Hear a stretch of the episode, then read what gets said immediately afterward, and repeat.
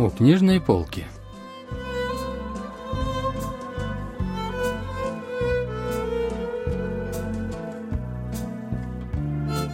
Рассказ «Отложить смерть» писателя Ли Бомсона.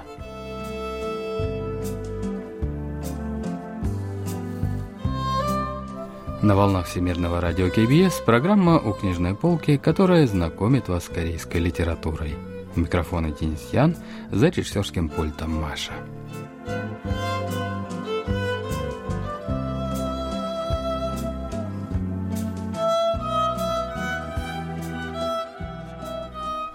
«Вам нужно хорошо питаться и много отдыхать», — решительно сказал врач.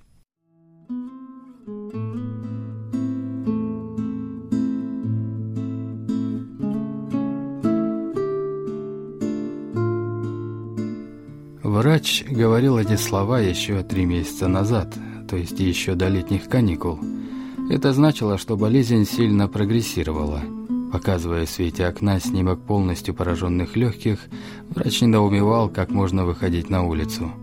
Чоль внимательно следил за пальцем врача, который указывал на похожий на сигаретный дым поражения, как вдруг ощутил в легких неприятное щекотание. Ему казалось, что огромные туберкулезные бактерии подступают уже к самому горлу, отчего постоянно хотелось кашлять еще больше.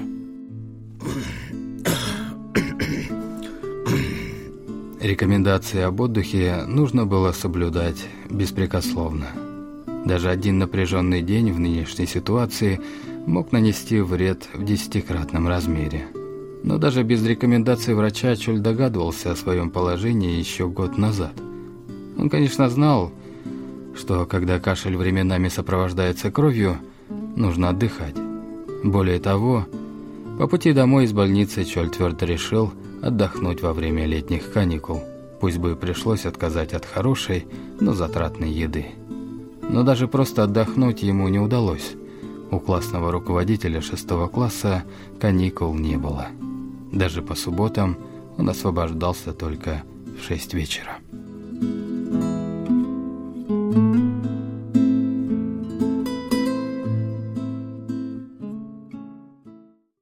Рассказ писателя Ли Бомсона «Отложить смерть» был опубликован в 1958 году. Герой произведения – учитель начальной школы и классный руководитель шестого класса по имени Чоль, больной туберкулезом. У него есть жена и двое детей. Даже в больном состоянии он не мог отдыхать из-за примера своего коллеги, учителя Пака.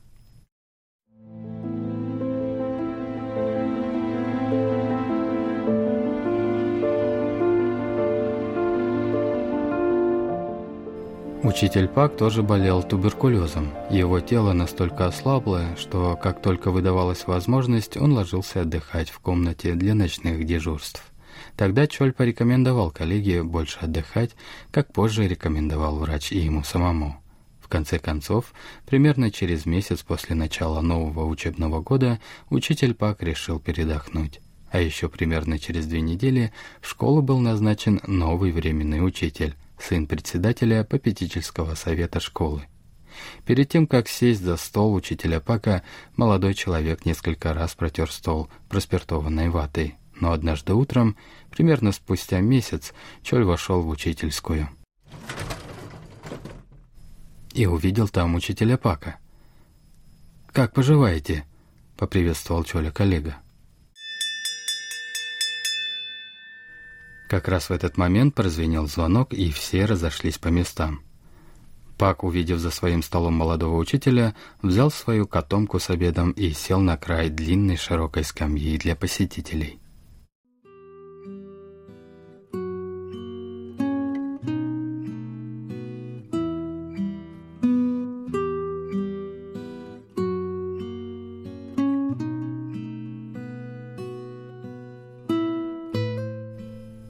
Следующий день учитель Пак снова скромно сел на край длинной широкой скамьи.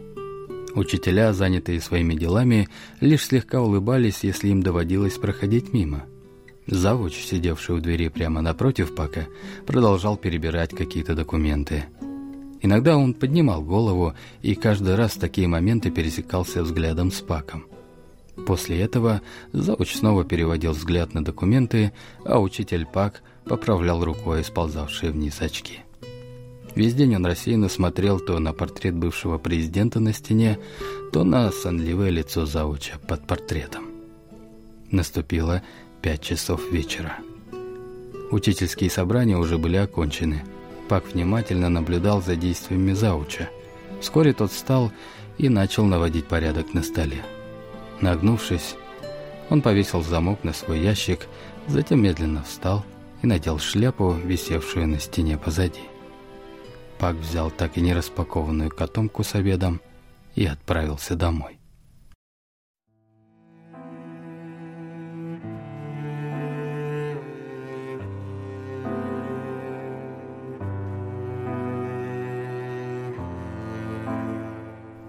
На следующий день учитель Пак снова вышел на работу рано утром. В тот день он тоже был посетителем. Иногда он надолго закрывал глаза – а иногда надолго открывал их. Так продолжалось снова и снова. С открытыми глазами Пак смотрел на портрет президента на стене напротив, а с закрытыми вспоминал слова директора в первый день возвращения Пака в школу. «Хорошо, вы пришли. Подождите немного. Это временный учитель, но еще даже месяца не прошло, поэтому пока бессмысленно что-либо делать. «Так, а вы как? Совсем поправились?» Такие моменты в горле учителя пока снова начинало щекотать. И каждый раз приходилось изо всех сил сдерживать кашель, глотая слюну.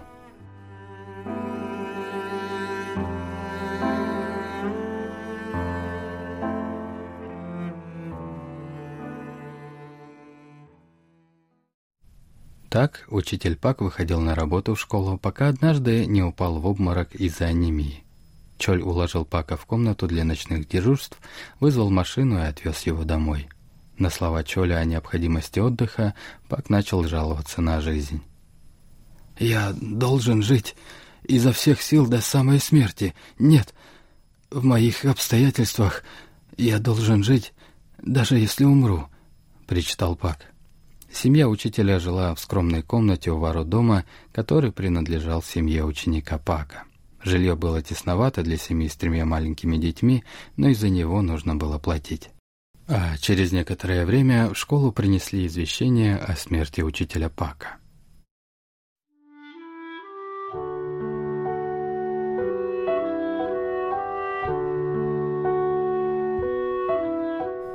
Было решено, что от школы на похороны пойдет один человек. Им выбрали Чоля, поскольку он уже знал дом учителя Пака. Чоль направился в канцелярию, чтобы взять деньги, собранные коллегами на похороны, но по непонятной причине Чоль снова вернулся в учительскую. Он прошел к своему месту, даже не снимая шляпу. «А вы не идете?» — спросил завуч. «Нет, я не пойду», ответил Чоль. «А кто же тогда пойдет?» «Наверное, никто». В канцелярии Чоль получил конверт с деньгами на похороны, но вместо денег в конверте лежала лишь одна бумага — долговая расписка. Учитель Чой сказал, что у них была какая-то сделка. С оправданием в голосе сказал один из сотрудников канцелярии, увидев, как изменилось выражение лица Чоля. Пак брал в долг кооперативный взнос учителя Че, поэтому тот забрал долг из денег на похороны Пака. Чоль молча положил конверт обратно на стол сотруднику. Выйдя из канцелярии, Чоль вспомнил времена, когда все бежали на юг. На Савоновском вокзале беженцы забирались на крышу поезда, который уже пришел забитым. Семья Чоля сидела на свернутых одеялах, когда в вагон попытался протиснуться еще один человек. Но в этот момент юноша рядом закричал, что мест больше нет, и выбросил вещи беженца прямо на пути. Тот залез снова, но юноша снова скинул его вещи. На третьей попытке Чоль не выдержал. «По-моему, это уже слишком», — неодобрительно сказал он юноше. «Чего же тут слишком? Если вам так его жалко, то уступите свое место, а сами сходите. Тут все думают в первую очередь о себе». Никто из окружающих не сказал тогда ни слова ни Чолю, ни юноше. Теперь Чоль стал чашле кашлять с кровью. После обеда сдерживаться было совсем не в моготу, поэтому он тоже, как и покойный Пак, ложился передохнуть в комнате для ночных дежурств.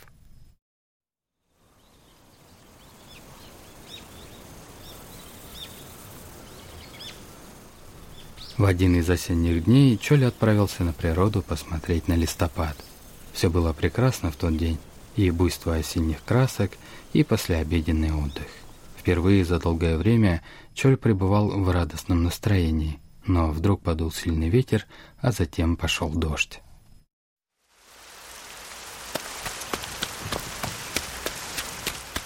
Чолю ничего не оставалось, как побежать с середины горы до автобусной остановки.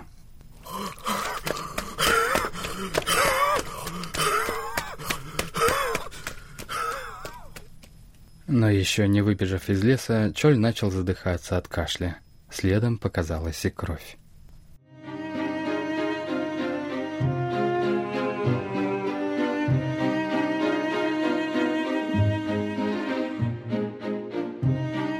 Вот уже пятый день Чоль не выходил на работу.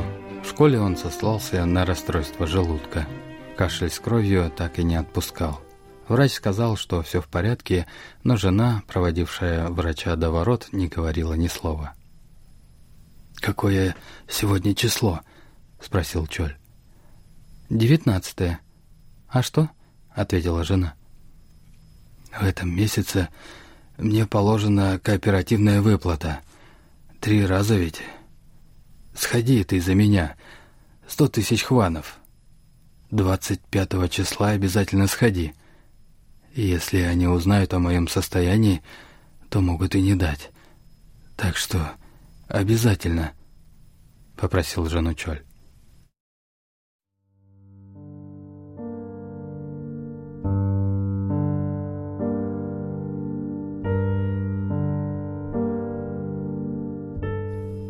Это было вечером 24 числа.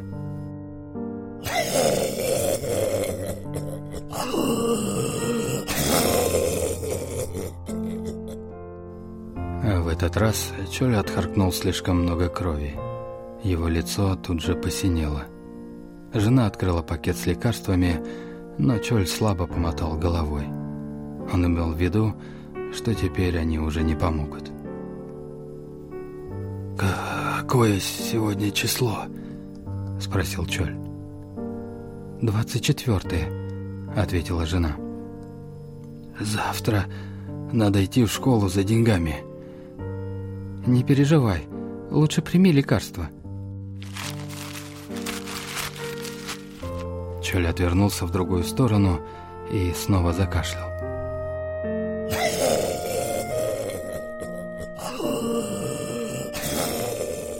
Дыхание сдавливало. Полуоткрытыми глазами Чоль посмотрел на жену и что-то пробормотал. «Что? Что такое?» «Какое сегодня число?» — с трудом проговорил Чоль. «Двадцать четвертое». Чоль снова закрыл глаза. Жена пристально посмотрела на его будто вытянувшееся лицо. Он снова разразился кашлем.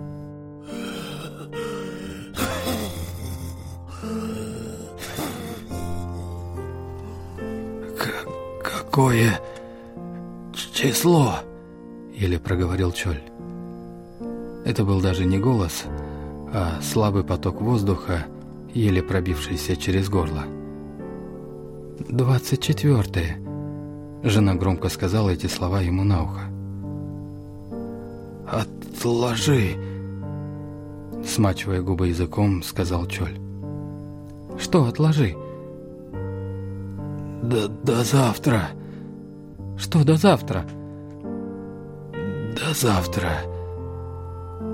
Не говори, что я умер. Да что ты заладил? Приди же в себя.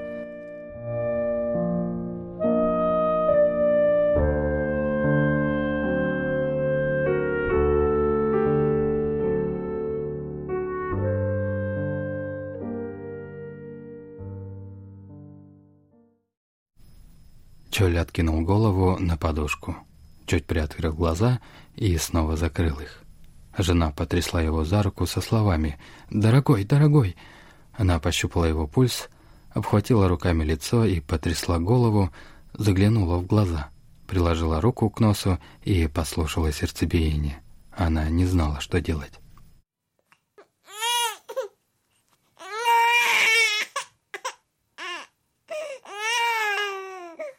Раздался плач новорожденного ребенка, но женщина не обращала на него внимания.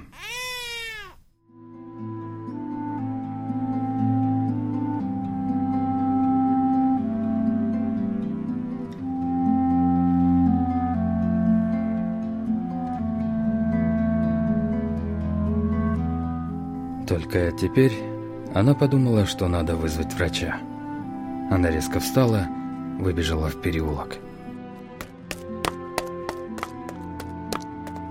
Нет даже звезд. Она вышла на большую дорогу. На полуночной улице царил покой. Изо всех сил женщина бросилась бежать по центру дороги.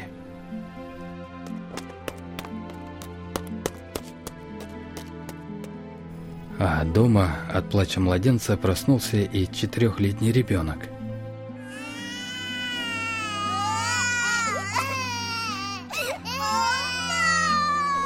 Младенец отпихнул ногами одеяло и надрывно плакал, размахивая в воздухе ручками и ножками.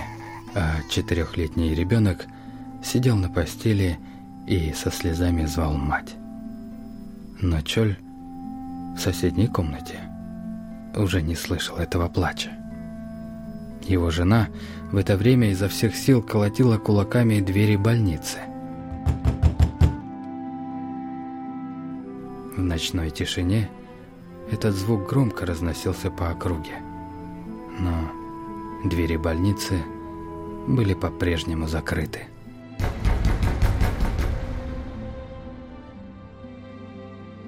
Вот как комментирует последнюю сцену литературный критик Чон Саян. 두드려도 열리지 않는 병원의 문이 이 철의 아내와 어린 아이에게 남겨진 삶의 모습을 예감하게 합니다. Закрытые двери больницы позволяют предположить, какая жизнь предстоит жене Чоля и его детям. Мы не знаем, удалось ли отложить смерть героя, как он того хотел, но даже кооперативные деньги, наверное, не смогли бы сильно облегчить жизнь его семьи. В послевоенном обществе выгоду ценили больше, чем порядочность или воспитанность, поэтому люди меньше заботились друг о друге. В окружении людей, подобных человеку из поезда для беженцев или учителю, забравшему похоронные деньги, семья Чоля чувствовала себя одиноко и безвыходно, будто перед закрытыми дверями. 아마도 철의 가족은 굳게 닫힌 문 앞에 선 사람처럼 막막하고 외로웠을 것입니다.